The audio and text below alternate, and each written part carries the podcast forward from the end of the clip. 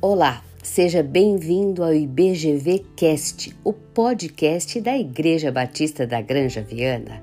Eu sou Dora Bomilca de Andrade e hoje quero falar sobre compromisso com Deus, baseado na leitura de Eclesiastes 4, 9 a 12.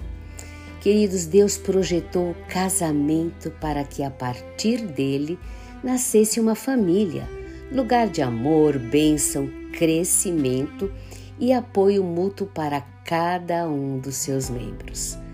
Mas o inimigo sempre investe contra os projetos do Criador. Temos visto a família ser bombardeada de diversas maneiras, principalmente por ideias difundidas através das novelas de televisão que mostram a infidelidade, a mentira e a falta de compromisso com coisas normais. Muita gente diz atualmente que o casamento já era, contradizendo claramente o que a palavra de Deus ensina. No dia 29 de março, eu e o Paulo completamos 40 anos de casamento. Mas não foi fácil completarmos esta etapa da nossa vida. Nós cometemos muitos erros, agimos muitas vezes contra os princípios de Deus e que nos levou a ficarmos juntos. O compromisso com Deus, pois Deus se alegra com o casamento nosso casamento foi completamente restaurado quando nós pensávamos em desistir, porque o Senhor nos ensinou.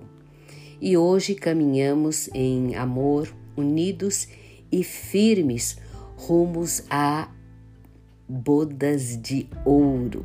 Já vislumbramos as bodas de ouro, tendo Deus no timão do nosso barco dando a direção segura para a nossa vida.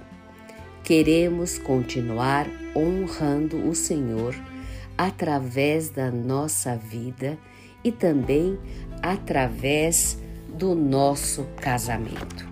A minha pergunta para você hoje: nossas diferenças dividem tanto assim? Será que é tão difícil termos primeiro um compromisso com Cristo? Porque somos especialistas em dizer eu estou certa. É, muitas vezes lemos livros sobre o que os outros fazem de errado. Ou nós nos graduamos em revelar as fraquezas dos outros.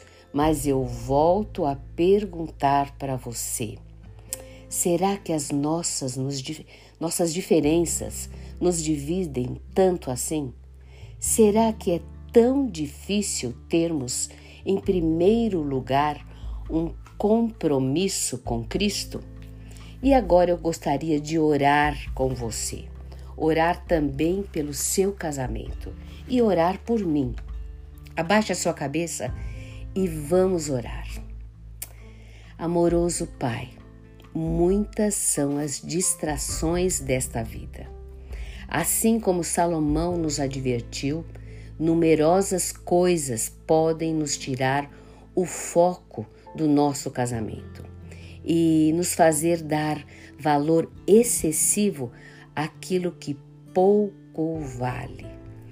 Peço que sempre é, te lembres e me lembre, Senhor, que o temor a Ti e a Tua presença são muito mais importante e valioso do que é, as coisas desta vida. Que eu possa ter um relacionamento pessoal contigo e também com o meu esposo. Auxilia-me a não me deixar levar pela correria dos nossos tempos, mas que eu possa viver em família, sempre prostrada aos teus pés. No nome de Jesus que eu oro. Amém.